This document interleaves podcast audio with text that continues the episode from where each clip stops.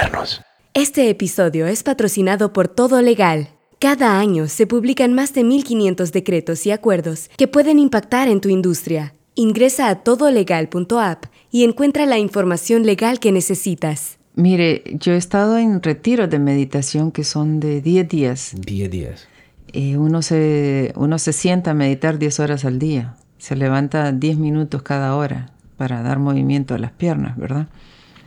Qué tremendo Pero eso. Suena terrible. El primero que me metí era de 4 horas en el centro de Osho. Y mire, era meditación zen. Se lo voy a contar porque Sí, vale sí. la pena Sí, sí, escucharlo. dígalo. Estás escuchando Fundamentos y en este podcast entrevistamos a personas que ejecutan grandes proyectos y exploramos las bases sobre las que construyen empresas, disciplina, arte y tecnología.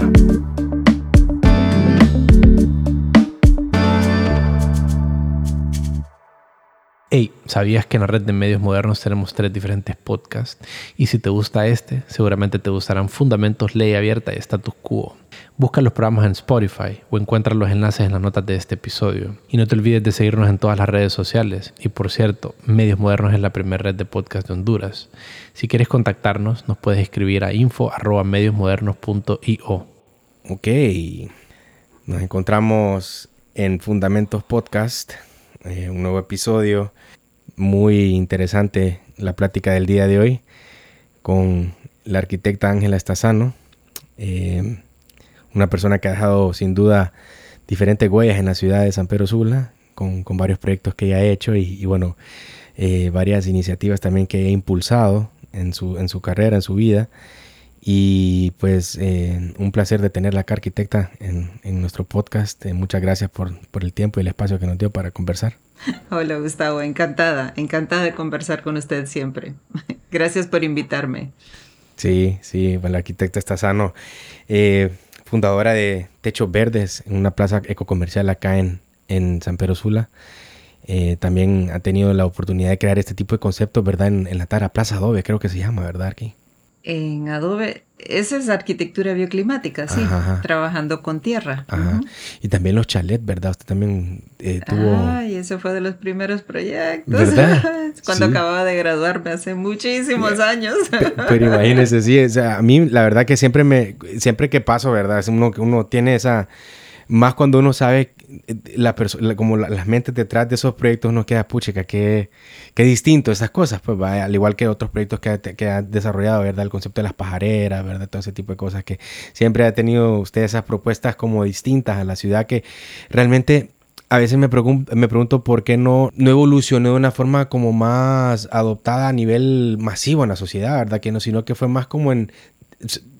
Fue más impulsada por usted, ¿verdad? Y por las personas que la rodeaban, pero no fue como materializada o concretada en otros sectores, ¿verdad?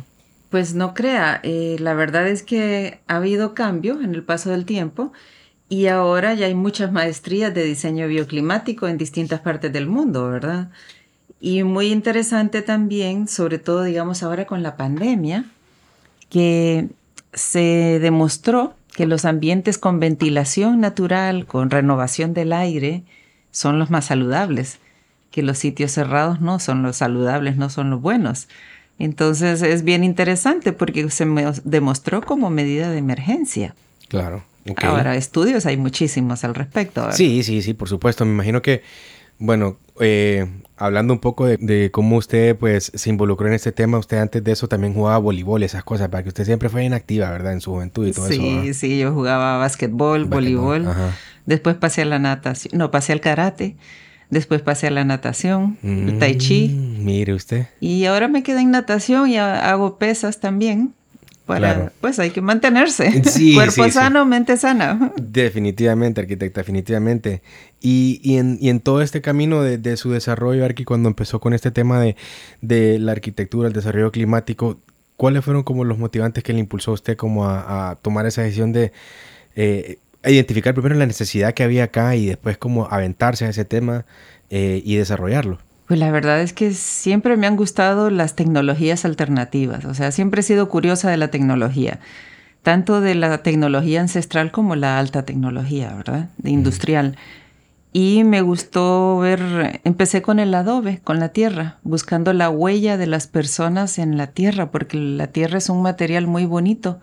Como se pule a mano, normalmente usted nota la huella de la persona. Entonces la energía de esa persona está en la vivienda. Claro. Y de ahí empecé con otras tecnologías, ¿verdad? Hasta con papel higiénico hicimos pruebas y cosas así. Todo. A mí me gusta experimentar. Sí, sí, sí. sí. Y, imagino que en, esa, en ese tipo de, proyectos o en ese tipo de iniciativas, ¿verdad? Que uno empieza como a, hacer sus pininos y construir, es importante tener como esa, esa mentalidad abierta para poder eh, jugar con diferentes opciones, ¿verdad? Sí, yo creo que sí. Es importante que nos interesen distintas cosas. Porque si no, uno se mantiene en una sola línea y esa línea le puede llevar a una especialización de la especialización de la especialización, pero se desconecta del mundo. Sí, por, por ejemplo, si usted va a un médico que tiene una altísima especialidad, es un médico que va a atender muy pocos casos por esa altísima especialidad. Pero si usted va a un médico general, el médico general, y sobre todo los de antes, va a entender todo un panorama y va a poder conectar distintas cosas, le va a poder ayudar. Ya la especialización es otro nivel, pero a mí me gusta lo que trabaja con la gente y lo que trabaja sobre todo con la naturaleza. Por eso también llegué a lo de los techos verdes, ¿verdad? Porque eh, tradicionalmente en los países europeos se utilizan los techos eh, sembrados todavía se siguen utilizando. Sí, sí, sí, de acuerdo. Estoy viendo una serie en Netflix y yo veo en los edificios contemporáneos los techos sembrados, completamente al estilo tradicional. Claro, claro, claro. Y esas influencias arquitectas fueron precisamente por, por esas experiencias que tuvo usted de viaje en otras culturas o qué fue como el momento o la situación que le encendió el foco para decir, ah, techos verdes. Mire, todo es, todo está en todo pero creo que la investigación, yo siempre he sido un ratón de bibliotecas. Eh, y antes no teníamos internet, entonces literalmente uno era ratón de bibliotecas. Y el, viajar, el viajar es lo que más lo educa a uno. Entonces, cuando yo veo algo, por ejemplo, yo tengo arquitectos que me fascinan, pero son de renombre mundial, que hacen proyectos con una tecnología exquisita que nosotros no vamos a tener nunca en Honduras pero me gusta entender cómo funciona esa altísima tecnología para ver cómo se puede traducir en nuestro medio, aplicarla, adaptarla, ¿verdad? No copiar, no copiar no me gusta. A mí me parece que hay que evolucionar y adaptar las cosas a lo que nos corresponde a cada cual, sí, totalmente, tiene toda la razón, sí, sí, sí, sí, estamos de acuerdo en eso. Y, y, en base a eso, Arki, eh, pues en mi experiencia, lo que he tenido, porque yo he tenido la oportunidad de, ser parte de, ese grupo de, personas que desarrolló sus conceptos en, la plaza, ¿verdad? Y previo a eso, usted también hacía otras actividades como siempre al aire libre con este tema del cine en las estrellas y tenía como un conjunto de actividades. Em, ese tipo de cosas que, generan cohesión. ¿Usted cree que... Eh, hemos perdido más de eso en nuestra ciudad? O, ¿Qué necesidades tiene la ciudad como para poder como seguir creciendo en ese sentido? Pues, ¿verdad? Porque cada vez más veo que todo es más cerrado, que hay muchos más carros, hay, construcciones más amplias para poder que más carros transiten, eh, poca movilidad como de, de, caminata para las personas, pues, ¿verdad? No sé su opinión respecto a eso. Sí, mire, hay que entender que el ser humano es social aún personas que sean un poco apartadas, siempre son sociales. Y la fortaleza de una sociedad está en la cohesión, como usted lo dice, en el tejido que se forma. Y ese tejido empieza en las familias y se eh, expande al vecindario y del vecindario a la ciudad y así por ende, ¿verdad? Y tenemos que entender también que hoy día hay movimientos intencionados para mantenernos aislados todo está hecho para que nos vayamos quedando cada vez más separados, separados, disgregados. Ahora con el trabajo en casa, con la, posibilidad de trabajar en cualquier sitio, la mayoría de las personas están quedando aisladas. Fíjese que hace poco estuve en la piñata de mi nieta, cumplió dos años, y veo yo una piñata con los niños bien tranquilos y bien así como temerositos. Bueno, ¿y estos niños qué es? Me dice uno de los papás, es que son niños de la pandemia. Crecieron en la pandemia, dos años. Literalmente, las piñatas que yo tenía con mis hijos eran de fútbol, de carreras, de cosas así, con aquella así potada y todo. Sí, sí, sí. Subiendo, yo, yo, yo algunos de esos cumpleaños, sí. sí, pero ahora los cumpleaños, yo veo los niños, me quedé, ¿cómo es esto? Y la verdad es el impacto del encierro. Y las personas, si usted ve, se han quedado con el temor y no salen, ya no socializan. Nosotros empezamos el movimiento aquí en la colonia, en la Tercera Avenida, a reunirnos en la calle. Y nos seguimos reuniendo los viernes en la calle los vecinos a tomarnos algo, a conversar, a que los niños anden en bicicleta, porque esas cosas son importantes. Entonces a nivel de ciudad es importante y siempre lo ha sido. El cine bajo las estrellas era un evento lindísimo donde nos reuníamos tirados ahí en la grama. Cada quien traía su silla, su manta, veíamos una película, oíamos algún cantante, algún músico, cualquier cosa de arte y se compartía y ahí todo el mundo se iba tranquilo. No era un sitio de drogas, de alcohol, no, lo más sano. Y el cine, la ventaja que tiene es que le abre una ventana a cualquier parte del mundo, a cualquier cultura. Entonces es un medio educativo fabuloso. Sí, sí, sí, totalmente. Y para conectar, pues, ¿verdad? Porque fíjese que en mi caso, bueno, ahora que, ahora que, hago memoria, es precisamente en una actividad de cine bajo la estrella donde conocí a mi esposa. Ah, mire. Sí. Y ahora, por ejemplo, el cine con, ya cambió. Por ejemplo, nosotros antes todavía rentábamos películas para verlas en conjunto. Ahora lo tenemos en la casa, en el televisor, está el Netflix. Y si usted ve la, la producción de los videos que hay allí, cada vez son más violentos, más sexistas, más separadores de la comunidad, no son constructores de comunidad. Van a generarnos miedo. Entonces ahora hacer un cine bajo las estrellas implica mucho más esfuerzo, porque volver a traer las personas que salgan de sus casas, que se atrevan a reunirse, que quieran ver una película en conjunto que tal vez está disponible en la televisión gratis o en, YouTube o en cualquier medio, ¿verdad? Entonces se van perdiendo, se va perdiendo el tejido urbano, la colectividad. Lo mismo ocurre con los parques. Si usted se fija, hay mucha tendencia a eliminar el área verde en las ciudades. Sí. Y eso también es una estrategia. Eh, lo que pasa es que son estrategias difíciles de, entender si no se está en el medio. Pero cuanto más resonancia hay en una ciudad, si usted se imagina, si usted visualiza una ciudad y ve todos los edificios y piense que con este lápiz los va tocando, clink, clink, clink, clink, clink, todas son superficies ásperas y eso da más resonancia y eso pone la psiquis más loca. En cambio, si usted tiene parques, tiene árboles, tiene plantas, no hay ese sonido, esa reverberación urbana. Los bulevares hacen más problema también. ¿Por qué? Porque estamos tratando de que todo el mundo se mueva en un vehículo. Porque hay que vender más vehículos, hay que vender más concreto en las calles. sí, en lugar de promover un transporte urbano correcto. Sí. Sí, totalmente. masivo. Entonces, ¿qué? Dejamos el vehículo guardado para sacarlo solo cuando queremos ir a la playa, a la montaña, qué sé yo, como ocurre en las ciudades adelantadas. Sí. Sí, totalmente, totalmente. Y fíjese que, así, fíjese que también, bueno, porque la verdad que eh, conversar con usted pues me trae, me remonta a épocas muy, muy, muy bonitas de mi vida porque, bueno, eh, eh, por un lado los cines, los cines bajo las estrellas, esos eventos que se hacían, que me encantaban asistir y la selección de películas era muy buena, a veces también la música que se invitaba era también excelente también como para pasar el rato, los tipos de shows que se armaban y eso. Y posteriormente pues los años, ¿verdad? Como digamos como que siempre cuando eh, con mis socios, ¿verdad? Siempre mirábamos la, mirábamos la plaza y nosotros decíamos, pucha, este lugar es ideal para tener una oficina. Cuando, o sea, siempre soñábamos con eso y de pronto pues se presenta la oportunidad de poder armar nuestro primer espacio acá con el apoyo suyo y todo eso.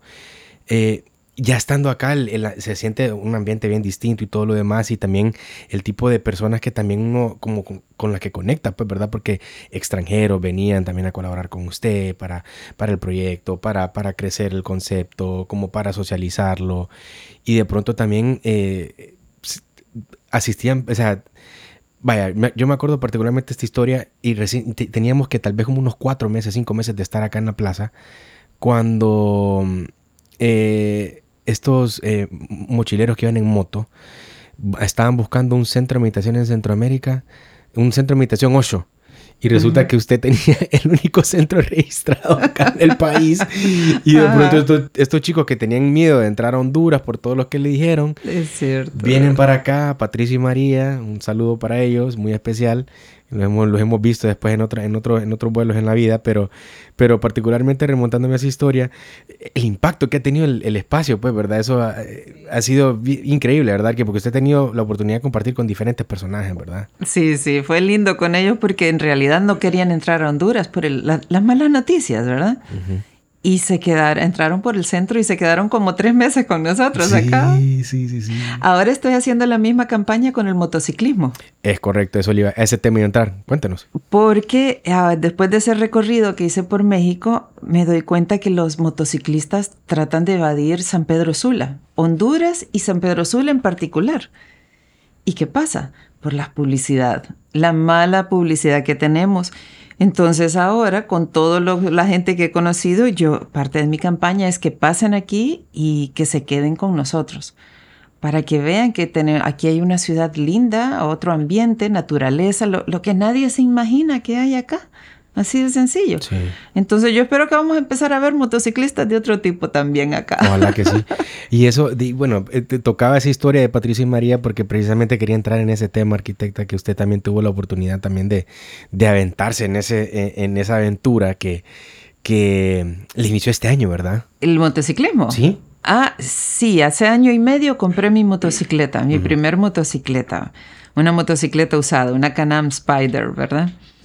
Es un triciclo, es de tres ruedas. Pero eh, la verdad que a mí me encanta, siempre me ha gustado, pero nunca había tenido una moto así grande. Tuve una mini Vespa, pero nada que ver, ¿verdad? Unos meses. Y mm, me gusta el viaje, a mí me encanta la carretera. Soy una persona que me encanta viajar, el espacio vacío, eso de sentir que hay, hay cancha, por así decirlo, ¿verdad? y conocer nuevas personas, nuevas culturas. Entonces me decidí que quería hacer el viaje. Y como en la pandemia no se podía viajar, eh, y después vi las restricciones de las aerolíneas, bueno, dije yo lo que hubiera gastado este par de años en, avión, en viajes, voy a comprar la moto. Y así entré. Y ahora, pues este año de repente dije, voy a voy a, ir a Canadá. Esa era la idea. Me voy para Canadá y todo el mundo está loca y vas a pasar por México. Te van a... ¿Y con quiénes vas? Voy sola. ¿Cómo? Peor, ¿verdad? Se imagina usted, ¿verdad? Una mujer sola en motocicleta hasta Canadá. Pero la verdad que cuando yo iba con el plan de cruzar México lo más rápido posible, o sea, si era posible dos, tres días en pura pista. ¿Y ese tramo cómo, cómo lo empezó? ¿Arquitecto salió de San Pedro y qué ciudades pasó para llegar ahí? Me fui de aquí a la frontera de Corinto, de Corinto a Ciudad Guatemala, Ciudad Guatemala a Tapachula y de ahí ya fui entrando todo México. ¿Tapachula es en el Pacífico o en el en Caribe? Es la frontera entre Guatemala y México. Ok. Una de las fronteras que hay. Sí, ok. Okay. Y de ahí por Arriaga, solo esa parte me fui por la, digamos, la costa pacífica. De ahí me fui por todo el centro. Entonces subí hacia Oaxaca, anduve por Guadalajara, eh, Mire, anduve tantas ciudades, llegué hasta Zacatecas. Zacatecas. ¿Zacatecas en qué estado es en México? Eh, Zacatecas. Ah, ¿Estaba en Zacatecas? Sí, creo que sí, ¿verdad? Sí. No sé, ahorita me agarró en curva. Mm, igual, no importa. Y, lo, que le iba a preguntar particularmente aquí era, eh, eh, fíjese que he escuchado de Oaxaca, yo no he ido a Oaxaca, la verdad, sí he ido a, México, ¿verdad? Pero últimamente he escuchado que Oaxaca ha sido un lugar que ha agarrado un, como un protagonismo en los últimos años eh, bastante interesante. Y bueno, igual, bueno, Guadalajara siempre ha sido una ciudad que, ha tenido, es imponente, ¿verdad? Y todo, pero, pero sí quería como hacer unas pequeñas paradas en ese viaje y entender un poco qué, qué, vivió en esa experiencia, pues porque eh, sí fue, despertó la atención de, de, la comunidad, ¿verdad? De que usted se fue de sola y todo eso, entonces... Mire, lo más bonito, eh, bueno, al final yo decidí quedarme solo en México, no me fui hasta Canadá, ¿verdad?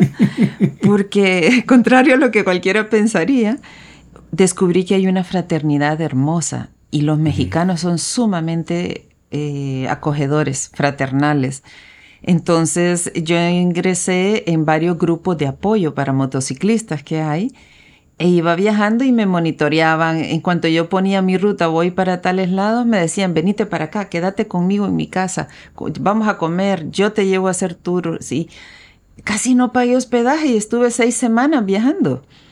Y fue una experiencia lindísima porque en todos lados la gente es súper amable. El motociclista, yo no sé los demás, son súper amables. Y mm, de nuevo pude constatar que las noticias es una cosa y lo que la vida real presenta es otra. Entonces, sitios que están eh, prohibidos, que marcados como no entrar, que, que esto, que terrible, yo anduve sin ningún problema en todo México. Bueno, hasta Zacatecas llegué, ¿verdad? Sí. Pero Oaxaca es una ciudad muy bonita, tiene una diversidad cultural igual Guadalajara. Eh, Orizaba es otra, que Orizaba es la ciudad como para crecer hijos. ¿Así? Orizaba es la ciudad que tiene más cantidad de actividades, museos, eh, sitios de educación para Orizaba. niños y le dicen la, que se ha ganado el premio de la escoba de oro porque es la ciudad más limpia de México. Usted no ve un papelito en ninguna calle, no ve un vendedor ambulante en la calle. Todos, todos los estacionamientos están demarcados. Es una ciudad sumamente ordenada, limpia. Mira qué bonito. Y con una actividad cultural muy diversa también. Y mucha naturaleza. Eh, Zacatecas es una belleza, Guanajuato, son ciudades eh, tipo moriscas árabes que con todas estas callejuelas y toda esta influencia, ¿verdad?, española y mora, que las hacen interesantes. Tienen de todo. Es que México es una diversidad cultural fascinante de comida, de, de tradiciones, de, De historia, vaya. de eso. historia. Ujú. Hay de todo. Entonces yo decía, ¿y ¿para qué voy a seguir a, a recorrer la pista? Porque ya en Estados Unidos yo ya conozco esas carreteras. Son aquellas grandes highways a comer hamburguesas y hospedarme en hoteles carísimos, cuando México tiene toda esta oferta barata, hermosa, diversa y la gente, el calor humano. A mí me impresionó el calor humano, no lo esperaba, la verdad. Sí, el, el mexicano tiene, tiene esa particularidad, ¿verdad? Esa, esa, esa hospitalidad. Él es muy servicial. eh, Sí. la- yo, la verdad, en México solo he tenido una oportunidad de conocer dos ciudades. No, no, no me he tomado todavía el atrevimiento de hacer esa aventura como usted lo hizo. Pero, pero sí, la experiencia que he tenido es similar a la suya. A- a- un- o sea, una riqueza cultural, histórica, social también, ¿verdad? Sí. Porque es, es interesante esa historia de México porque es, es un gigante, a mi parecer, un gigante dormido todavía, con un enorme, con un, claramente con un enorme avance en, en diferentes tecnologías y todo lo demás.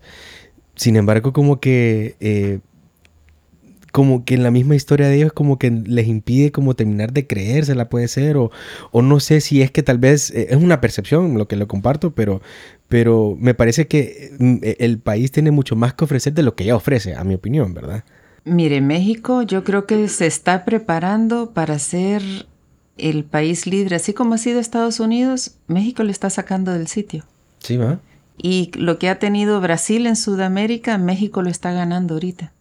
Poco a poco, paso a paso, van fortaleciendo su autocapacidad de ser sostenibles.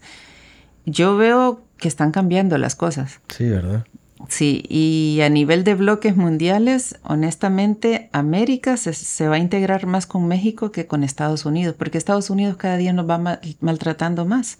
es verdad Y las políticas eh, con Latinoamérica son terribles. sí Y en cambio México está haciendo al otro lado.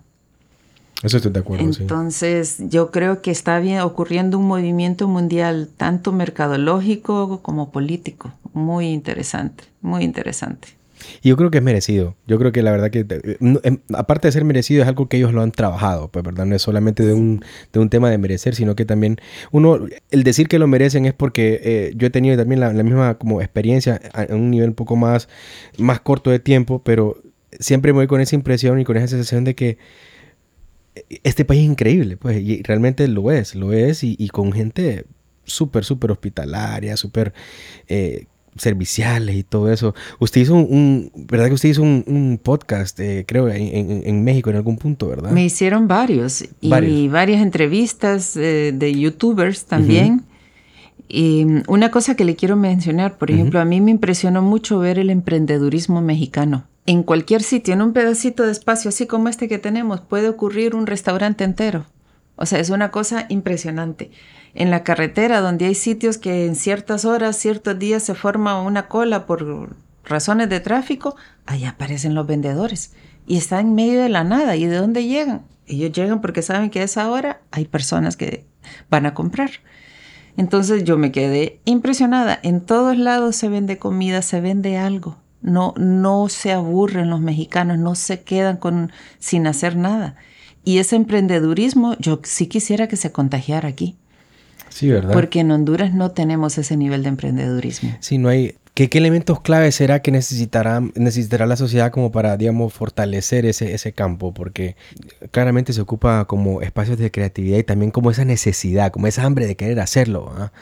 Sí, y yo creo que también a nivel de liderazgo necesitamos personas que impulsen la autogestión, pero no solo como un trabajo intelectual, como están haciendo tal vez algunas entidades o universidades, sino que de manera práctica. O sea, con el, el, microempresario, el chiquitito, dar facilidades. Ahorita usted si va a querer sacar un permiso para operar un negocio es un problema. ¿Cuántos pasos hay que dar a nivel municipal? Y si quiere hacer una empresa, instalar una empresa internacional en Honduras es otro listado también de cosas. Eso es verdad, eso es verdad. Entonces no tenemos competitividad y todo eso desestimula, desestimula. Cuanto más impuestos nos ponen, más desestimulante es. En cambio, si usted le facilitan que se instale, usted agarra ganas y echa candela, como dicen. Sí, sí, sí. Y no sé cómo sean las políticas en México, pero yo veo el emprendedurismo por todos lados, por todos lados, entre jóvenes, viejos, en la calle, a nivel de empresas, de los negocios. Usted va a cualquier barrio, todos los barrios son autosuficientes prácticamente. Tienen venta de todo. Y si no tienen la venta del mercado, llega el tianguis ahí a venderle dos veces a la semana verduras. Esas son oportunidades para los microempresarios, por ejemplo, los verduleros el verdulero está allá en el, mercado de abasto y en los supermercados recibimos nosotros los productos, los vamos a buscar. Pero eso de que la verdulería se traslada de una manera limpia, ordenada a su barrio, cada vez, una o dos veces a la semana, eso promueve el mercadeo. Sí. Eso en Brasil yo lo he visto funcionar divino y en México son los papás de ese tipo de mercadeo. Y ahí van desde artesanías, arte y reparadores de electrodomésticos, comida, verduras. Es un paseo salir en su colonia a comer el mercadito del día o del fin de semana. Todo eso promueve emprendedurismo. Pero si usted pone un montón de problemas y que las colonias no, que no se puede traer, que aquí, que allá, es desestimular. Sí, yo creo que también en nuestra sociedad también tanta cosa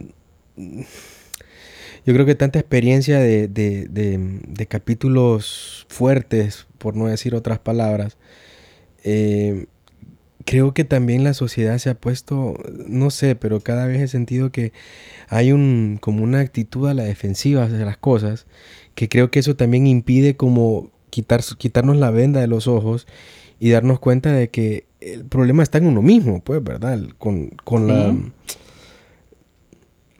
con dejarse absorber de las noticias, Así es. de la información que, fluye alrededor de, los grupos, de, los diferentes grupos sociales que, que interactúan en, nuestro país, eh, creo que también eso afecta mucho el tipo de emprendimiento que hacemos, porque creo que es una pena, porque sí hay un montón de emprendedores que eh, bueno, lo, vemos, esos intentos que hace la Cámara de Comercio, por ejemplo, querer hacer las ferias y eso. Ese, es un intento muy bueno, pero que no se multiplica en otros intentos que, deberían de ser en otros sitios también, ¿verdad?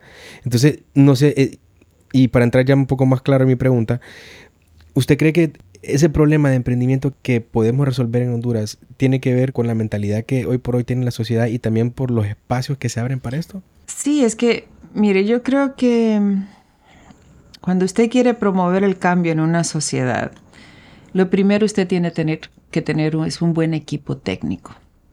Porque el equipo técnico, sí, no tienen que ser muchos, cinco personas. Esas cinco personas crean los instrumentos que facilitan que ocurran estas cosas.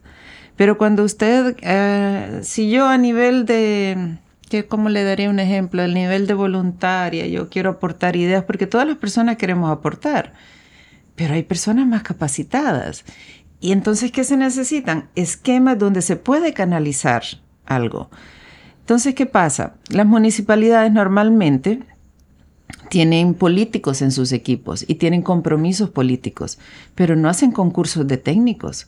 Usted no va a ver ninguna municipalidad en Honduras que saque de la plaza, hoy entró este alcalde y ok, se abre concurso técnico para tener director de esto, director de esto, de, y concurso abierto, donde se miran todos los méritos de cada persona y se sabe cuánto va a ganar. Y no importa si esa persona va a ganar un millón de lempiras, a mí no me importa con tal que haga el trabajo que equivale a ese millón de lempiras. Pero que vemos aquellos grandes sueldos cuando nos enteramos extraoficialmente y un montón de compromisos políticos. Un secretario haciendo de médico, un médico haciendo de, de, de qué sé yo, de, comerciante. No es así, pues. No es así. Entonces el problema es que no nos organizamos como sociedad. Volvemos al ejemplo. Usted va a tomar un avión cuando sabe que el piloto es un barrendero, que no, no, no es piloto. Nadie se va a subir un avión porque se requiere un especialista. Igual son las ciudades, igual son las empresas, requieren especialistas al frente. Y esos especialistas crean los mecanismos para que todas las demás fuerzas puedan incorporarse y pueda ocurrir el, el desarrollo, el trabajo. Nosotros éramos la ciudad industrial, ahora somos la ciudad de, de franquicias. Hmm. No producimos nada. Hmm. ¿Qué producimos en San Pedro Sula? A, hmm. duras penas leche, que viene de todo el resto de la zona. Pero ya no producimos, no hay empresas, fábricas. La maquila, la maquila es una empresa que en cualquier momento desaparece. Pero no tenemos empresas aquí, no hacemos nada. Somos una sociedad frágil, ni siquiera producimos nuestra comida. Compramos la comida de aquí, de allá, de, Guatemala no vienen las verduras, hasta los frijoles he visto que vienen de Canadá. ¿Cómo puede creer eso? Entonces, todo eso es fragilidad. ¿Pero por qué? Porque nadie se sienta y tiene el valor de decir, ok, aquí nos podemos morir en un momento. Vamos a ponernos en orden. Primero la comida. ¿Cómo vamos a vivir? ¿Cómo se organiza esto? Hay que entender. Pero para eso se necesita gente que piense. Un equipo técnico. técnico y una persona con valor. Con valor y liderazgo. Tiene que tener el valor y el liderazgo. Y en Latinoamérica tenemos muchísimos alcaldes en muchísimas ciudades que han tenido la capacidad técnica y el liderazgo y el valor. Sí. Entonces, ¿qué? Hacen, hacen ejemplo y son las ciudades que salen adelante. Mire, Medellín. Medellín es una ciudad que se ha vuelto ejemplo de innovación cuando era la ciudad de Pablo Escobar. Sí, una ciudad que estaba plagada de narcotráfico. Puro narcotráfico. Ahora es una ciudad ejemplar. Curitiba era una ciudad que nadie daba 10 pesos por ella y es una ciudad ejemplo mundial, Bogotá. Han cambiado. Eh, zonas deprimidas, por ejemplo, si usted ha ido a Buenos Aires, usted ve Puerto Maderos, era un puerto abandonado, podrido, todos los hierros, y lo volvieron a una zona turística y de alto nivel económico. Entonces, la capacidad de transformación está en la capacidad de generar la idea y tener el liderazgo y el valor de llevarla adelante. Eso implica también que, la, que, los miembros de la sociedad tienen que hacer el trabajo más importante que pueden hacer, ¿va? que es el trabajo con uno mismo. ¿va? Sí, sí. La sociedad no se cambia de afuera para adentro, se cambia de adentro para afuera.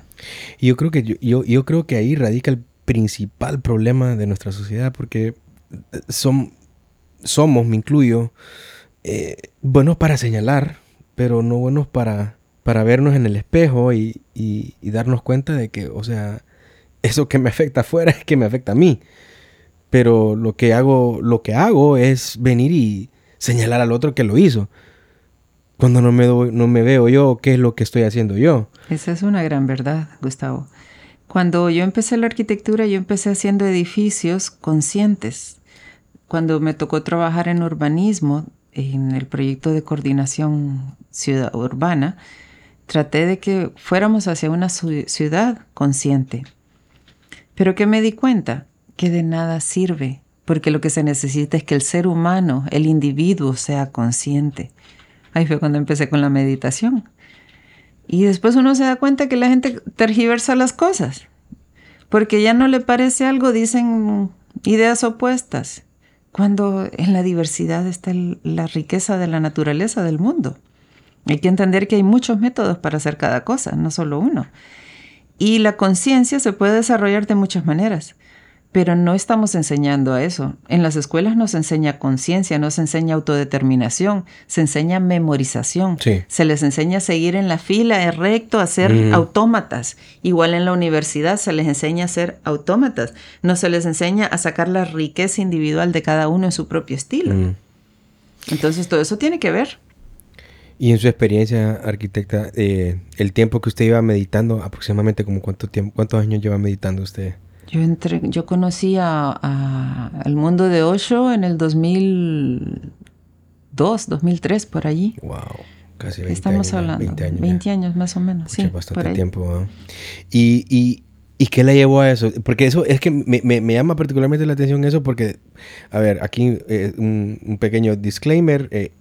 El motivo por el cual yo entré a la meditación fue precisamente por, por el arquitecto Estazano, por una situación que atravesé que, que me vi comprometido a cumplir eh, una, un, un, reto que me puso de practicar meditación por un mes.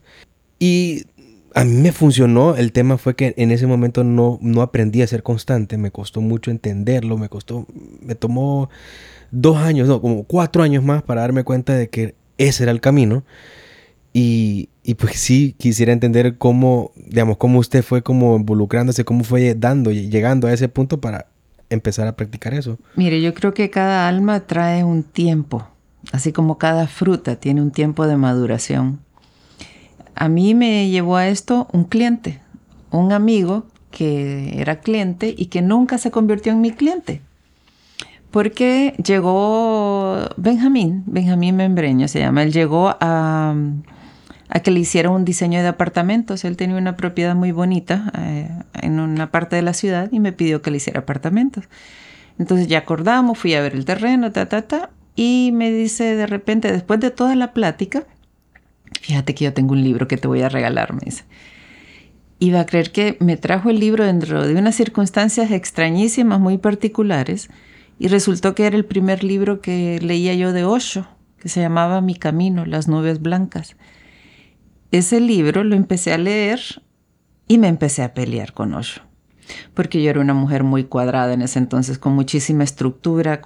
él decía que no había que planear, que, que había que dejar que ser como las nubes, que lo llevara el viento. Y para mí eso era todo absurdo, ridículo, no lo podía entender, porque no podía penetrar en su enseñanza, ¿verdad?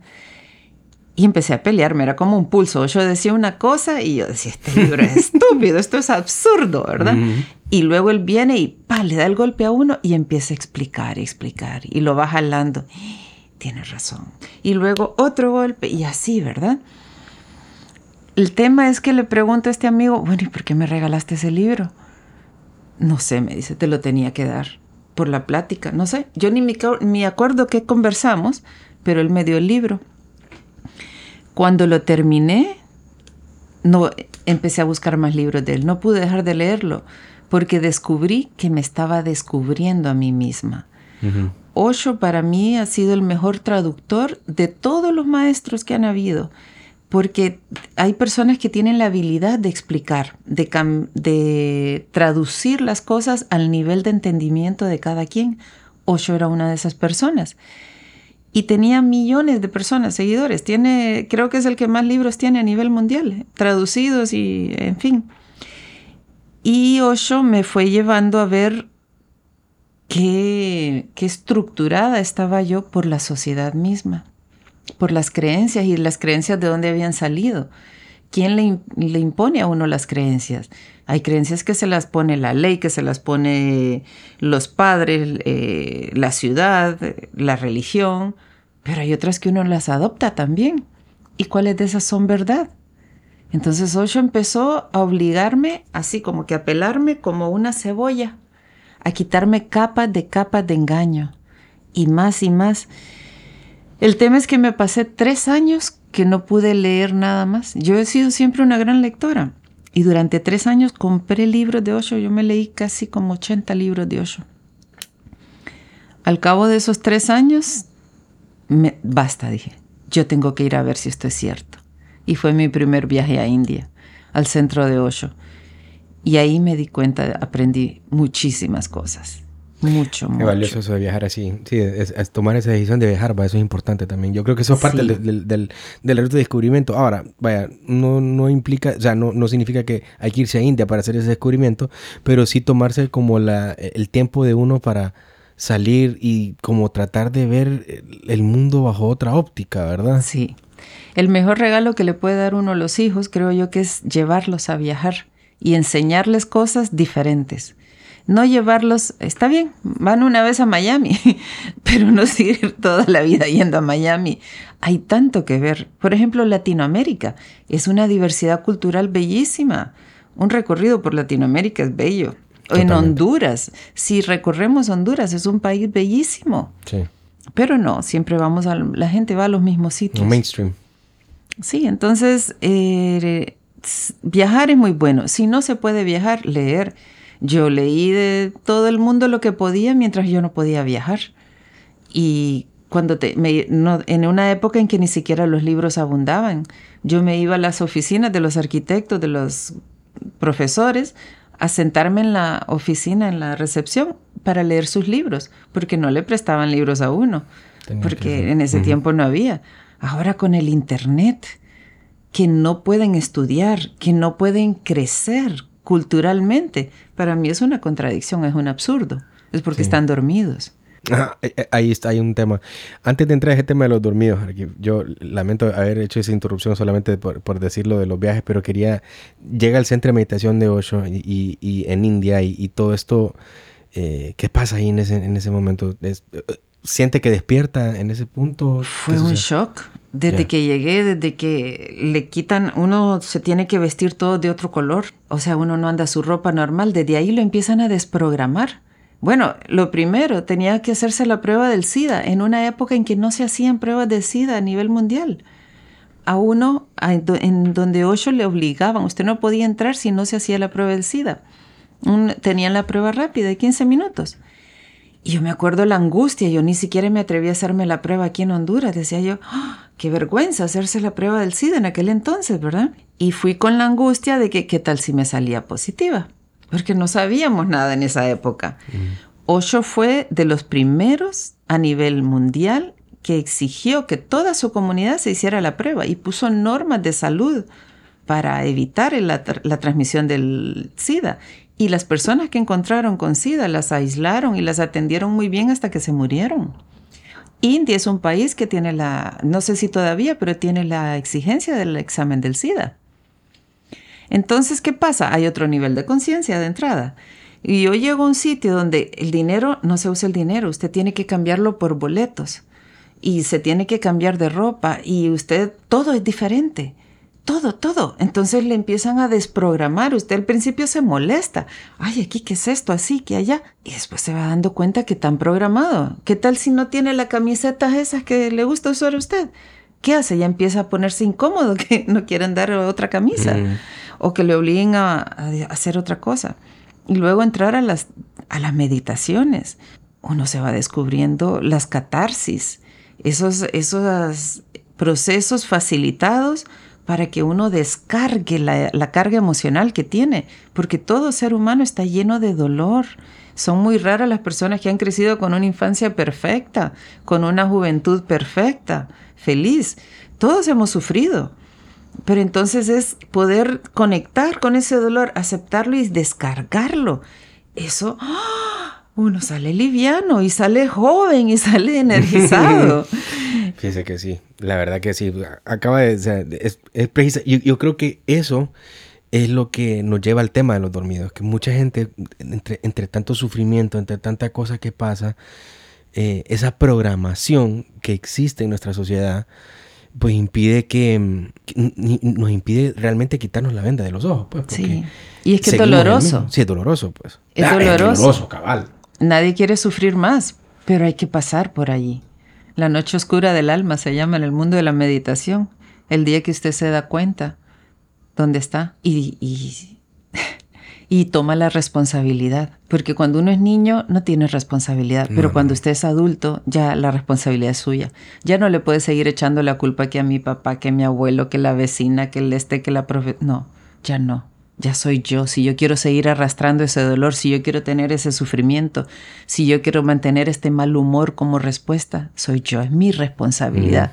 Pero aceptarlo es bien difícil. Por eso es que las personas viven hablando de enfermedades, porque están apegadas al sufrir. Usted fíjese, cualquier persona, lo primero, ¿cómo estás? Ay, pues que el dolor este, que aquí, que allá, y, y se les va media hora hablando de eso. En lugar de hablar, hey, fíjate que vi tal cosa, que descubrí allá, que esto, que el otro. No, el dolor. Sí. Hay un apego al dolor. Y eso cuesta y duele desapegarse del dolor. Y un miedo también, ¿verdad? Para... Claro, porque es el viejo conocido. Entonces todos tenemos miedo al cambio. Pero si no aceptamos que necesitamos cambiar, si no reconocemos que yo necesito cambiar, que quiero cambiar, no hay manera. Fíjese que, que es la verdad que, eh, o sea, sí, porque o sea, al final Vaya, uno, es que es, bien, digamos, es, un poco denso el, el, hablar de este término dormido, porque realmente, o sea, la, gente no está dormida, obviamente tiene su vida programada y todo eso, pero es que lo, lo que, lo que queremos tratar de comunicar en, en, en, en esta conversación es precisamente que hay ciertos puntos que uno tiene por dentro que no se da cuenta hasta cuando le pasa algo fuerte en su vida. Pues muchas veces los cambios vienen precisamente ahí, ya cuando se cayó todo o cuando se... Algunos tienen la fortuna de recibirlo a una edad temprana, otros lo tienen en un, en un momento más adelantado en su vida. El tema acá es que yo creo que también, digamos, eh, y entrando en ese tema de, de, de, nuestra sociedad, la creatividad, el emprendimiento, todas esas cosas, creo que eh, es muy importante lo que usted mencionaba de un inicio, a nosotros no nos enseñan conciencia, a nosotros no nos enseñan eh, aceptar el dolor, aceptar el sufrimiento, esas cosas fundamentales. El fracaso. Para... Uh -huh. Es tan importante aceptar el fracaso y no verlo como fracaso, sino como la oportunidad en que descubrí que esta ruta no funcionaba. Uh -huh. Una de las estrategias o de las comparaciones que hace Oppenheimer, Andrés Oppenheimer, sí, sí. a mí me gusta mucho que dice que lo que él más ha notado, donde están los, los grupos de, de desarrollo, de crecimiento, de emprendedores, es que nadie le teme al fracaso en. Estados Unidos. O sea, usted quiebra una vez, quiebra otra vez, vuelve a otra. Y no, son experiencias. Aprendí, aprendí, aprendí. Aquí en Honduras hay un fracaso y, y, es un fracaso en lugar de verlo como un aprendizaje. Y la gente como lo queda viendo a uno. Ay, no, es que, que le fue mal, va. Sí, pero es por esa cosa de esa lástima y esa Ajá. cosa de estar con el dolor y... No, hombre, si ya estuvo. Sí. Ya quebré la empresa. Bueno, ya sé que de esa manera no lo puedo hacer. Ahora eh, fracasé en el amor. Pues ya estuvo. Me equivoqué de persona. Ahora voy con otra cosa. O compré malos zapatos, se me rompieron al día siguiente. Voy con otra, pero no voy a estar llorando por los zapatos todo el tiempo. Sí. Entonces las personas tienen un apego al dolor porque desde pequeños, eh, ahora usted lo ve fácil. Cuidadito, niña, no te caigas, te vas a golpear. Déjelo que se caiga. Esté pues sí. usted ahí para cuando se levante el niño a ver que, cómo le ayuda. Obviamente no le va a dejar que se caiga el tercer piso, ¿verdad? Uh -huh. Pero hay cosas que es necesario morder el polvo, arrastrarse, bañarse con agua fría, mire, cosas simples.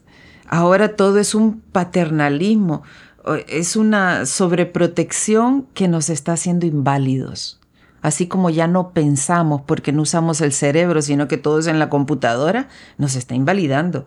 Entonces el ser humano está retrocediendo por primera vez en la historia que, que consciente nuestra está yendo para atrás. En vez de desarrollar, de aprender más, de crecer, de, se está reduciendo, su cerebro se está reduciendo, sus, sus terminaciones, su, su corporalidad se está reduciendo, se está disminuyendo. La mayoría de las personas andan cuscas, tienen una deformación de la columna ya intrínseca, eh, su cabeza, el color de su piel ya es pálido, ya no reciben sol, todo el mundo le tiene miedo al sol porque le han dicho, qué sé yo, se necesita el sol, se necesita el agua, se necesita la naturaleza. Pero irnos separando de todo esto con los sistemas de vida, con los sistemas de trabajo, va volviendo débil al ser humano, lo va inutilizando. Y eso puede ser una estrategia también. Entonces yo sí creo que estamos dormidos. Sí. Todos estamos y en diferentes niveles. Sí. Pero no nos damos cuenta, entonces cada quien se va dando cuenta de a poquito en poquito y yo despierto ahorita en esto y luego en lo otro, como Matrix, Matrix es un ejemplo divino. Sí, esa película sí, la verdad que tiene un, una película bastante fuerte todavía, o sea, imagínense tanto tiempo que salió y, y siempre uno queda, wow, que sí, y, y, es precisamente eso, pues, ¿verdad? Que esa situación en la que nos encontramos es precisamente porque no hemos querido despertarnos, ¿verdad? De, muchas eh, situaciones que, que somos, eh, que, que sabemos que pasa, pero que somos inconscientes por qué pasan. Mire, por ejemplo, las personas saben que muchas de las noticias son pagadas, sino por no decir que el 99% es pagado. O sea, los canales de televisión son eso, los programas son programas, programación. Hay que entender estas cosas básicas, ¿verdad? Entonces, si yo sé que me hace daño ver las noticias o yo estoy influida por eso, ¿por qué no me desconecto? ¿Qué le cuesta a las personas quitar su cable? Quitar el noticiero, quitar ese periódico ensangrentado todo el tiempo. Los periódicos ya no tienen nada constructivo. Es rarísimo que pongan algo constructivo. Todo es sangre. Es corrupción, drogas, violencia. Esos son los tres temas. Y así está yendo la televisión. Entonces, ¿qué pasa ahora con las reuniones de hablemos de poesía, hablemos de historia, hablemos de arte, discutamos política constructivamente? Salgamos a caminar para ir a, ir a comer, llevamos al perro, esas cosas que, por ejemplo, eso, eso, es una cosa que me impactó mucho en México, la como la movilidad que hay en las ciudades como para salir a caminar 3, 4 kilómetros, ir a alguna plaza, encontrarse con gente. Los parques. Exactamente. Mire, a mí me impresionó que yo vi fácil mis ciento y pico de parques en todos los sitios que anduve. Y yo no vi un parque mal cuidado. Todos están limpios, están bien recortados, bien preparados. No importa si es grande, chiquito, rico, rico pobre. Todos están en orden los parques públicos. ¿Eso qué indica? Una preocupación por el espacio público, por las personas, por la generalidad. O sea, ahí ya le va dando pistas a usted, ¿verdad? Sí. Hay que poner atención. Cuanto más pobre es un vecindario, más necesita el parque. ¿Por qué? Porque el espacio en que vive es más eh, abarrotado de familias, de personas. La psiquis necesita espacio de descanso. Si no, se pone violenta. Meta en una jaula, meta una paloma, no hay problema. Meta cinco, eh, empiezan los mm. problemas. Meta diez, meta veinte, se matan entre todas. Y eso es lo que pasa a nivel de ciudad. Entonces hay que entender que hay estrategias que se hacen, no se hacen. Las personas prefieren, y es un impacto desde, desde cada individuo, porque las personas prefieren pavimentar el pedacito de acera frente a su casa para no barrer, para no cuidar la gramita. Pero esa gramita recarga el acuífero. Esa gramita permite que tenga un árbol ahí. Ese árbol trae vida, trae un ecosistema, una frescura, una purificación del ambiente, trae animales, pájaros, mariposas. O sea, la comprensión va desde una persona. ¿Qué hago yo con el pedacito de calle que tengo frente a mi casa?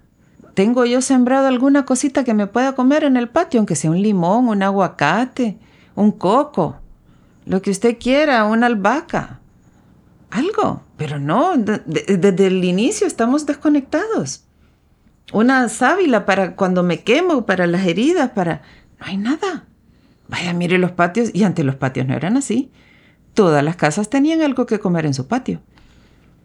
De ahí puede ver. Vaya al supermercado, todo lo que compra tiene un montón de preservantes. ¿Qué es lo que compra fresco? Muy poco. Muy poco. Entonces, todo eso tiene que ver con la conciencia individual. Sí.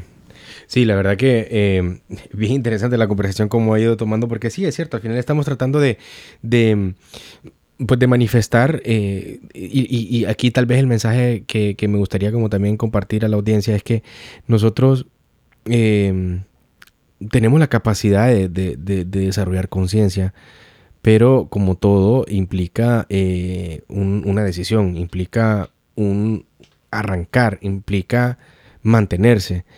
Y en mi caso, de lo poco, del poco tiempo que yo llevo practicando la meditación, yo le, quería preguntar eso, ¿cuál, ha sido su sesión más larga de meditación, arquitecto? ¿Cuánto tiempo le ha durado usted una sesión de meditación? Así, digamos, conscientemente que usted ha... Mire, yo he estado en retiros de meditación que son de 10 días. 10 días. Eh, uno, se, uno se sienta a meditar 10 horas al día. Se levanta 10 minutos cada hora para dar movimiento a las piernas, ¿verdad? Pero suena terrible. El primero que me metí era de cuatro horas en el centro de Osho. Y mire, era meditación zen. Se lo voy a contar porque vale la pena escucharlo. la primera hora, eh, uno se siente en un banquito. Usted se acuerda de los banquitos de madera que tenemos aquí, ¿verdad? Pues se sienta 50 minutos y camina 10 minutos un vipassana, un caminar consciente, que usted va despacito. Los primeros 40 minutos es espantoso. Es horrible, le duele la espalda, usted no se puede quedar quieto.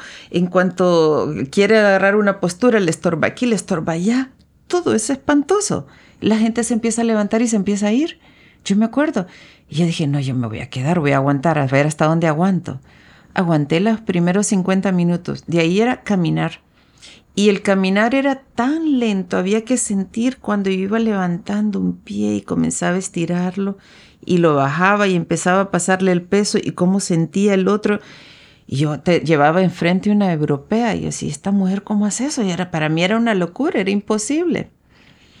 Pasó la primera hora, la siguiente sentada, se le van otros y así se iban yendo. Y yo, no, yo que ver esto. Y le van dando instrucciones a uno. Yo me quedé, después de la segunda hora, hubo un descanso para comer.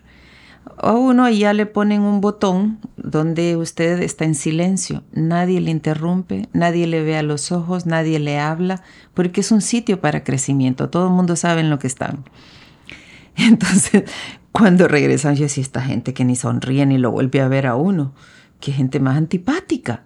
¿Por qué? Porque yo estaba programada como vivimos acá, ¿verdad? Que todo el día ando saludando, que aquí y allá. Y allá no. Y entonces, bueno, viene la tercera hora. Se fueron otros. Pero algo empieza a cambiar en uno cuando uno se queda. Después que pasa la tormenta de la primera hora, algo empieza a cambiar.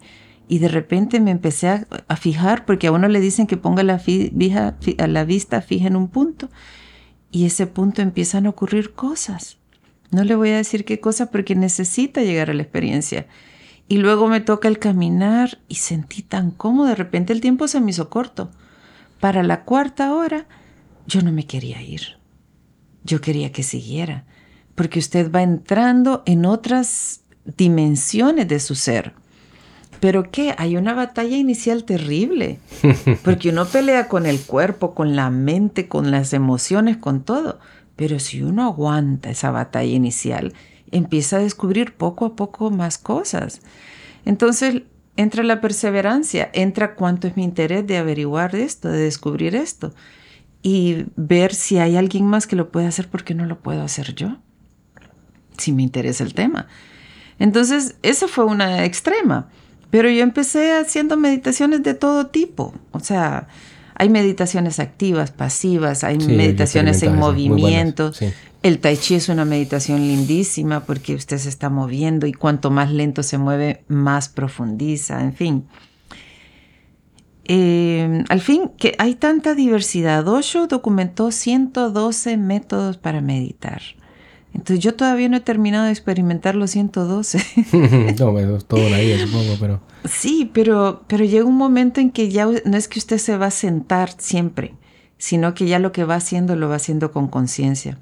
Usted puede, me decía una manera práctica, usted se para frente a un semáforo. En el semáforo usted sabe que tiene un minuto por lo menos o dos minutos. Usted toque, sienta, sienta el manubrio del carro Sienta cómo está sentado. Está apoyado en la nalga derecha o en la izquierda. ¿Dónde está su pie derecho? ¿Dónde está el izquierdo? ¿Cómo está su espalda? Si yo estoy haciendo una fila en el banco, yo en cualquier momento yo estoy parada y comienzo a hacerme una radiografía interna. Y me doy cuenta si estoy en mala postura, me doy cuenta si tengo la cara fruncida, el ceño. O sea, todo eso es una meditación. ¿Por qué? Porque empiezo a tomar conciencia de mi cuerpo. Entonces usted empieza a caminar de otra manera, a hablar de otra manera. A tratarse de otra manera. A tratarse de otra manera. Mm. Cuando con la autoobservación, que es lo que hace cualquier técnica de meditación, llevarlo a uno que se autoobserve, uno va aprendiendo.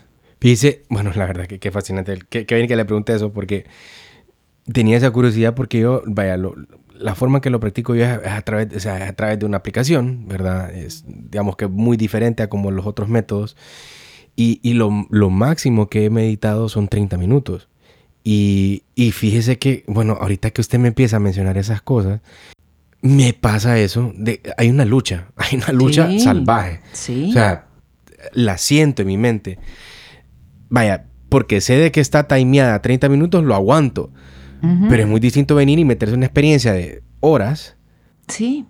Por ejemplo, hay un programa muy bueno que ocurre en todo el mundo y en Honduras yo lo he tomado dos veces, que es el retiro Vipassana estilo Goenka.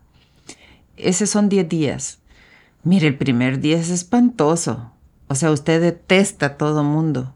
Pero en la noche usted escucha la charla del que, cree, del que está enseñando ese método. Y usted sabe que esa persona pasó por lo que usted está pasando. Entonces se queda, se queda al otro día. Y al otro día, otra lucha. Y el tercer día, pero cada noche hay una charla y usted va viendo el reflejo de lo que usted está pasando. Después del tercer día, no hay manera que se vaya. Se queda los 10 días y le estoy hablando que son 10 horas diarias de meditación. Pero se queda. Solo se interrumpe para los estiramientos de piernas, las comidas y de ahí regresa. ¿Usted cree que será que será que nosotros como sociedad tenemos que, que como adoptar esa, esa medida, Arqui, para, para, digamos, quitarnos la venda de muchas cosas, de problemas, de cosas que, que señalamos a los demás para, para justificar por qué estamos como estamos? A mí me parece que, que es un camino muy viable. Me parece que, que, eh, como todo, pues implica disciplina, implica sufrimiento, sacrificio para mantenerla, pues, pero, pero creo que vale la pena, pues. Mire, hay meditaciones de la risa, hay meditaciones de baile, hay meditaciones de canto, hay meditación de movimiento distinto. No solo es estar quieto, es fundirse con usted mismo, es descubrirse. Si usted empieza a bailar, si usted se pone en un cuarto encerrado solo y pone música que le gusta y empieza a bailar y bailar y bailar y bailar y bailar y bailar y bailar y baile baile, las horas que sea sin que nadie lo interrumpa usted puede entrar ahí enfermo y usted sale sano, sin que nadie le interrumpa y sin que usted pare. Es así, ¿por qué? Porque usted se funde con usted mismo, se encuentra. Entonces, puede hacerlo pintando. Si usted es un pintor, usted pinte y pinte y pinte. Por eso es que los pintores, los artistas son tan egocentristas, porque se funden en el arte que hacen. Pero en la meditación usted aprende a hacer arte meditativo, donde usted está consciente, pero es, es conciencia y a la vez es fundirse en la experiencia. Suena contradictorio, pero es así.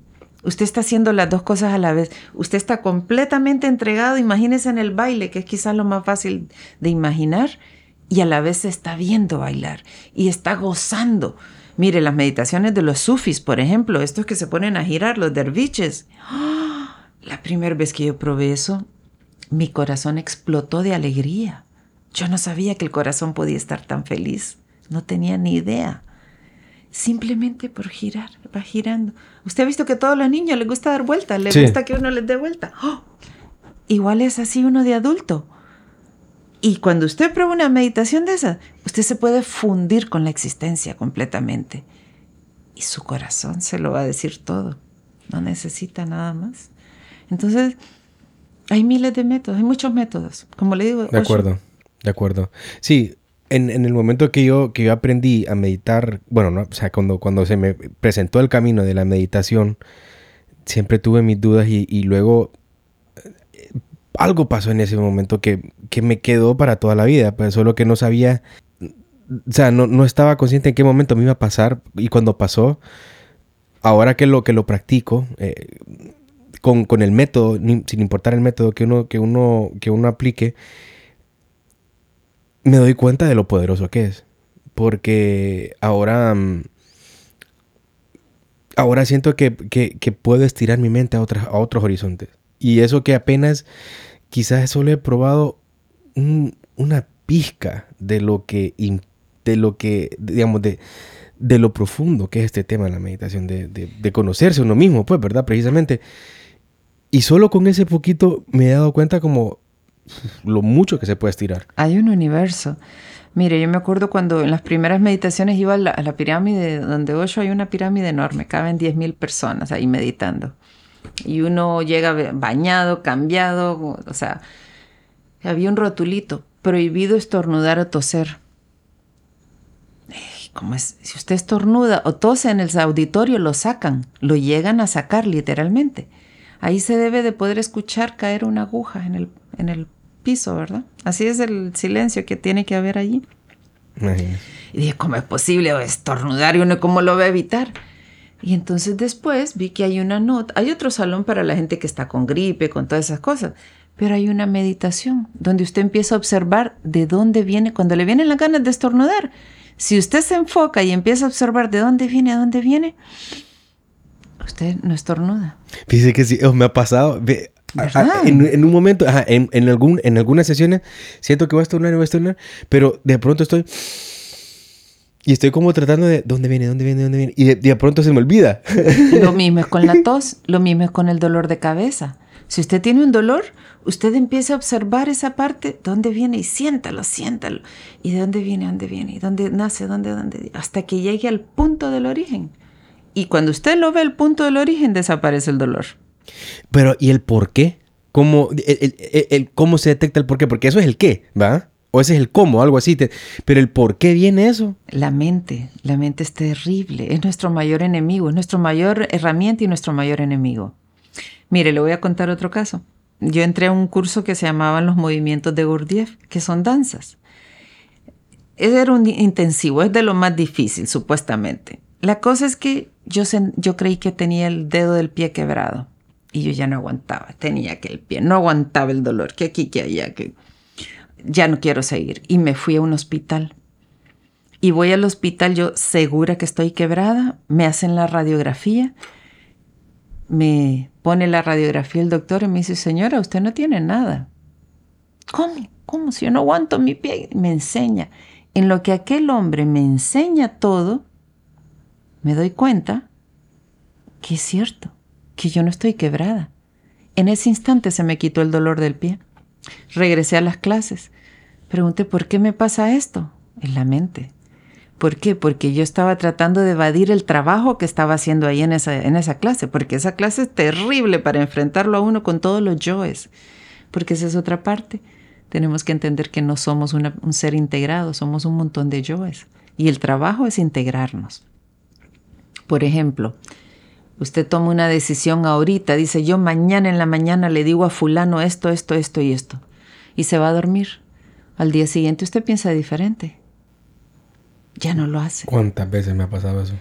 ¿Cuántas veces usted dice, ah, ya voy, ahorita voy para allá, y después cambia de curso y cuando acuerda está haciendo otra cosa? ¿Por qué? Porque no estamos integrados. Y de eso se trata la meditación. Pero eso implica ponerle el lazo a todos esos fulanos que tenemos adentro y amarrarlos y aquí me quedo. Y eso es perseverancia y es voluntad. Sin voluntad no se llega a ningún lado. Entonces, ¿qué? Hay que amarrar el, la niña llorona que para cualquier cosa llora, o la malcriada, o la gritona, o la esto, todos esos seres que usa, porque todos tenemos sombreros. Para, con esta persona yo la trato así, con esta, ay sí, cómo no, al jefe usted no le va a gritar, ¿verdad? le habla suavecito. A la novia le habla, le habla dulcemente. Mire, cuando yo me empecé a dar cuenta cómo cambiaba los tonos de voz, ¡ah! fue todo un descubrimiento. Pero sin meditar no me hubiera dado cuenta. Es que está eso. Es, es, la verdad impactante. Eh, qué bueno que, que, se dio el espacio, arquitecta, para poder hablar de este tema. La verdad que ya días quería tratar de este tema porque sí, yo, vaya, yo me considero de los beneficiados de la meditación. Sin embargo, sé de que no soy un practicante que que ha profundizado, solo han dado como por las orillas, como aprendiendo. es, un es un proceso, me ha servido y me anima a, mantener ese camino porque eh, es importante profundizarlo, es, importante sentir, hay que sentir más dolor como para poder entender, eh, para poder entender otras profundidades de mi ser que me permitan como liberarme de otras cosas que todavía estoy atado. No es más dolor, es perseverancia, es desarrollo de la voluntad. Si usted hace un presupuesto, yo voy a gastar esto aquí, esto aquí, esto aquí, tiene que atarse a eso. Y si dijo 100 lempiras en lechugas, 100 lempiras en lechugas. No va a poner 105 ni 90, 100 lempiras en lechugas. Lo mismo es uno. Hace un presupuesto de su tiempo. Yo voy a meditar 10 minutos al día. 10 minutos en tal sitio de tal hora, porque es importante tratar de hacerlo en un mismo sitio y a una misma hora, donde no le molesten. Mire ese tip, ese está bueno. ¿Por qué? Porque el cuerpo al principio empieza a molestarse y todo, pero ya si yo lo hago siempre a las 7 de la mañana o a las 7 de la noche, no importa. Ya a las seis y media el cuerpo ya está como pidiendo, ok, quieto, quedarse quieto, porque todo se va programando y el cuerpo es lo primero, lo más fácil de programar. Después viene la mente, lo más difícil son las emociones. Porque usted piensa algo y con que le digan allá una cosa, vos fulano, ojos torcidos, ya se le disparó el caballo. Exactamente. Bueno, esa, digamos, esa es otra de las cosas que a mí me, me, parece fascinante de todo este tema, porque es como, eh, en la conversación que tuvimos hace, hace unos días también me, le, mencionaba eso, porque es que lo que me di cuenta, lo que, de, de, las, de las pocas cosas que he descubierto, es que hay, hay pensamientos que tengo que sí, eh, tal vez la manera en como los abordo, pienso que tal vez no, no es lo lógico, pero es como lo, digamos, como es la consecuencia como que, es como la conclusión que saco, pues, ¿verdad? Pero realmente uno tiene la oportunidad de cambiar eso. Pero dentro de mi ser, dentro de lo que voy como experimentando, digo, ¿por qué todo el tiempo pienso lo mismo? ¿Por qué todo el tiempo sigo en ese mismo, en ese mismo cassette? ¿Será que siempre voy a ser así? ¿Será que siempre va a pasar esto? ¿Será por qué? En el momento en que usted se pregunta por qué, inmediatamente saque el disco y cambie. ¿Por qué? Porque tenemos vamos a hablar a nivel cerebral, a nivel neuronal. Nosotros conectamos las sinapsis, son conexiones de neuronas, ¿verdad? Comunicación. Entonces, mi cerebro está acostumbrado que de aquí para acá se conecta así, siempre. Entonces, estos lazos están bien fuertes, bien gruesos. En cuanto yo quiero conectar este con este, ay, que cuesta, cuesta, que no encuentro la oportunidad, que me salen problemas, que, me dificulta. ¿Por qué? Porque estoy acostumbrado a esto. Entonces, ¿qué pasa? Hay que estar consciente que todo nuestro comportamiento son caminos neuronales establecidos y se pueden romper. Entonces es como decir, bueno, ya no vuelvo a tomar Coca-Cola. Ay, todos los amigos lo van a estar invitando a Coca-Cola. En todos lados va a haber los anuncios de Coca-Cola. Le va a encontrar en la refri la Coca-Cola. Pero es el camino. Usted tiene que empezar formando su voluntad. Escoja una cosa chiquita. El obstáculo es el camino. Sí, no empiece por lo fácil, lo más difícil. No, no, no, eso es un gran error. Empiece por algo chiquito. La Coca-Cola o el cigarro o qué sé yo, o levantarme por el lado derecho de la cama. Decida que se va a levantar por el otro lado de la cama todo se va a seguir levantando por el mismo. Cuando ya se levantó, ay, si era por el otro lado. Al día siguiente, ay, si era. Hasta que va a llegar el día en que, no, es por este lado. Y llega ese día, llega en que usted cambia. Pero todos los días tiene que estar forjando ese camino neuronal. Y eso se forma toda una memoria cinética, todo, memoria en todo sentido en el cuerpo, en que usted va a cambiar ese comportamiento deje de ir por la misma calle a su casa. Y eso, eh, ah, perdón, eso hace un efecto en las emociones, ¿verdad? Eso, claro, eso, eso le da flexibilidad, flexibilidad neuronal y entonces todo usted empieza a ser flexible. Las personas rígidas son las que siempre hacen lo mismo todo el tiempo. Que dicen, ay, porque yo ya decidí que esto es lo mejor, porque yo ya tengo demostrado, es que yo creo que así es. Esa persona está rígida. En su cuerpo va a ser rígida, probablemente va a ser estítica también, porque el organismo es así. E, eso de ser cuco será por eso también. También, usted va a ver una persona que, que fluye, que se mueve. es una persona que no es rígida. Sí, sí, totalmente. Entonces, observe caminar a las personas. Observe cómo camina usted, cómo se pone cuando algo lo tensa. Obsérvese en ese momento, ¿dónde empieza? ¿Dónde empieza? Empieza en la mandíbula, empieza en las piernas, en los pies. Cada quien empieza en distintos puntos. o cuando se enoja. Sí. ¿Qué es lo que se enoja? ¿Se le para el pelo en la nuca? ¿O le duele el estómago? ¿O es en la frente? ¿Qué es? Entonces, cuando usted empieza a ver la sintomatología física, usted puede empezar a anticiparse a eso. Cuando ya va empezando a arrugar la cara, ah, ya, no, ya voy al patrón. Y se regresa. Y se sale de eso y cambia, se mueve. Respira. Cuando usted descubre algo, respire porque tiene que cortar ese patrón tiene que cortar el patrón de levantarse por la derecha de la cama o cepillarse del mismo lado los dientes. Súper buenísimo, la verdad, arquitecta. Eh, no, fascinante, la verdad, haber tenido esta conversación porque me, me, me abre más caminos hacia la práctica y, a, entender, eh, entender las maneras en cómo esto opera. Porque es que la verdad es como, como usted decía al inicio, todo es parte de todo. Pues, o sea, eh, hay un motivo por el cual estamos acá conversando. Eso es parte de, de, de, de, algo que se ha venido como, como que la misma vida va como facilitando ese punto para decir, ¿sabes qué? ¡Pum! Ok, ya, listo. O sea, ahorita el momento, aprovechar. ¡Pum! Hacerlo.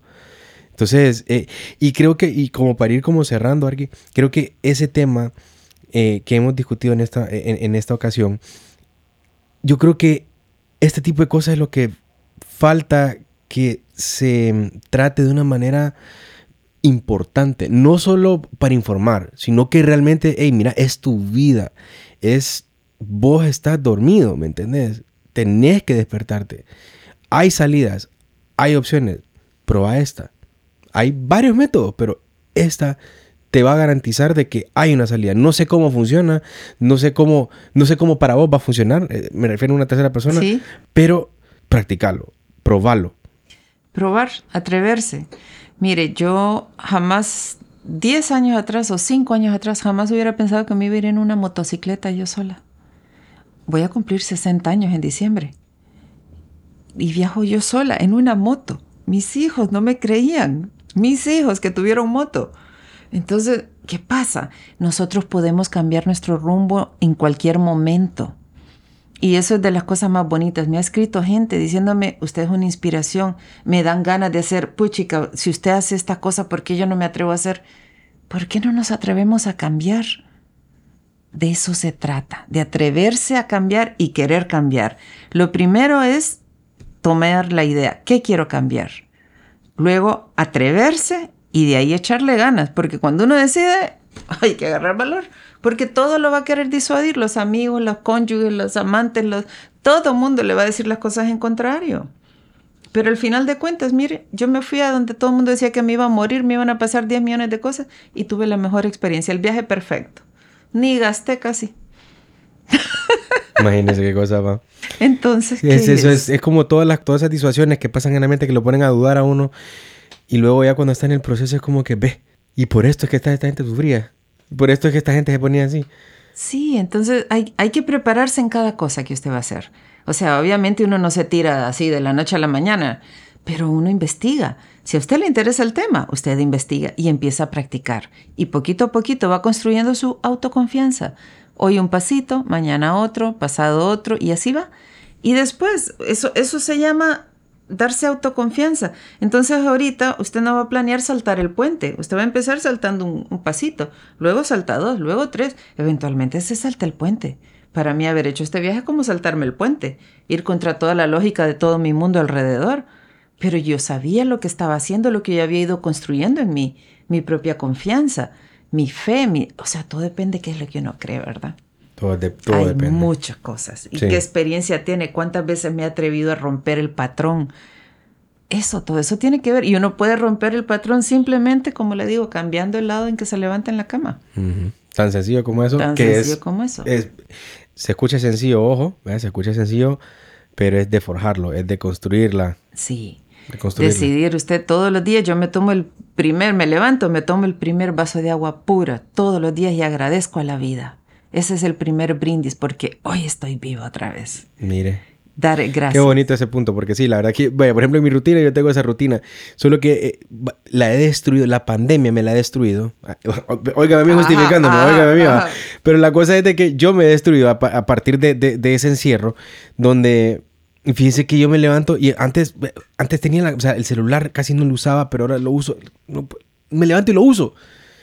Yo tengo mi rutina que generalmente yo me, levanto, tres vasos con agua, cosas de la casa, eh, le doy comida a mis perritos, medito. Antes leía, quité ese hábito de ahí, pero ahora es el celular todo el tiempo.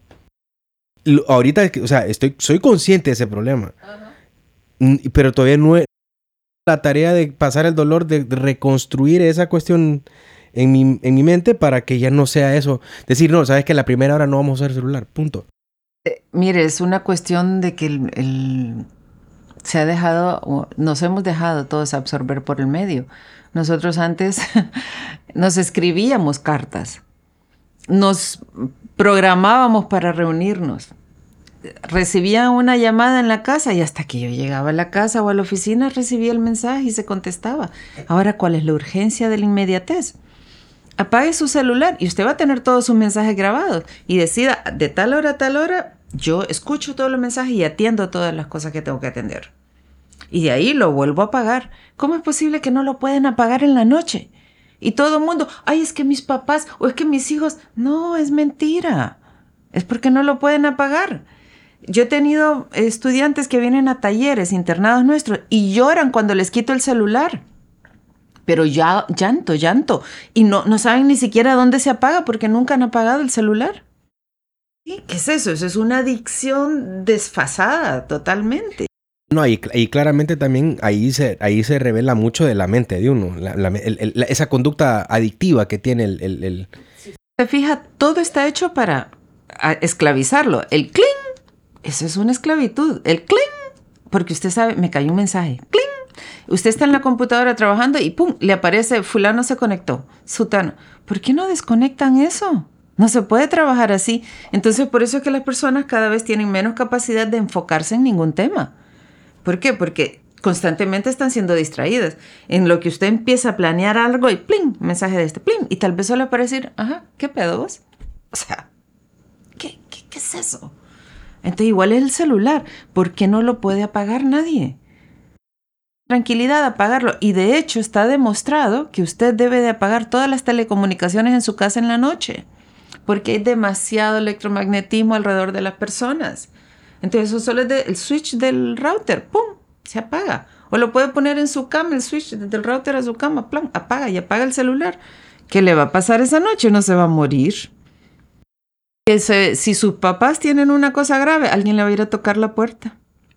Lo más probable es que el 99.99% no le va a pasar nada grave a nadie. Entonces, ¿por qué todo el mundo cree que es médico de parto? El médico de parto es el único que debería de salir urgente y ni siquiera eso salen urgentes. Lo tienen ahí sufriendo a uno por horas con la enfermera. Ay, imagínese.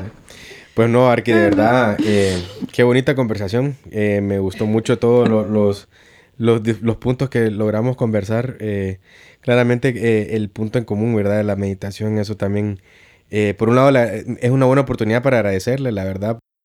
Ese sentido, porque sin duda em, esa, ese camino que se abrió, pues em, me tiene conversando con ustedes precisamente este tema y, a veces muy poca, hay muy pocas oportunidades en la vida como para tener ese espacio de,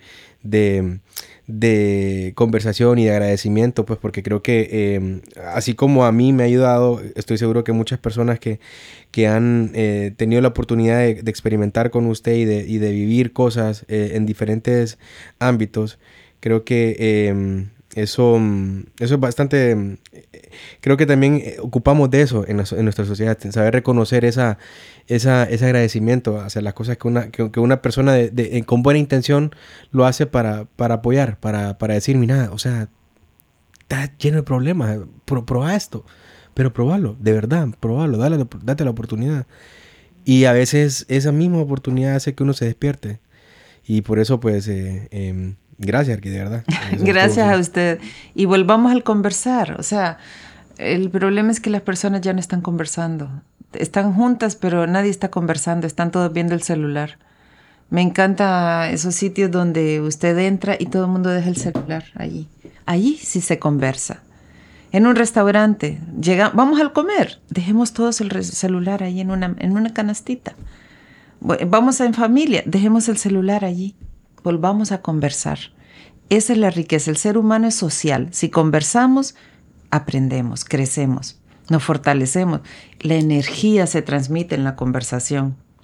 Mire, una última anécdota bien cortita. Yo sé que ya estamos contra el tiempo. En este viaje que hice yo, eh, por X razones, me agarró el cansancio en una parte del viaje. Creo que se lo comenté, ¿no? No, no sé. No creo. Y yo voy viajando sola, estoy en carretera en medio de la nada y me paro en un restaurante, el restaurante está cerrado y yo estaba cansada y me faltaban horas para llegar. Mire, ¿sabe qué hice? me puse a platicar con los barrenderos, con las limpiadoras, con el primer cliente que llegó, con el cocinero. Conversando, conversando, conversando, fui recuperando mi energía. ¿Por qué? Porque somos seres sociales. Nos necesitamos. Todos nos necesitamos. Entonces, no perder la conversación es sumamente importante. Sumamente. Volví, agarré la moto y seguí mi viaje como que sin nada. Bonita anécdota. Pues de verdad, muchas gracias nuevamente. Este ha sido un episodio más de Fundamentos Podcast, eh, llenándonos siempre de temas diversos, ¿verdad? Como para que también tengamos otros recursos donde nos podamos apoyar. Eh, ya saben, nos pueden seguir en nuestras redes como Medios Modernos, en Instagram, en, TikTok, en, Facebook.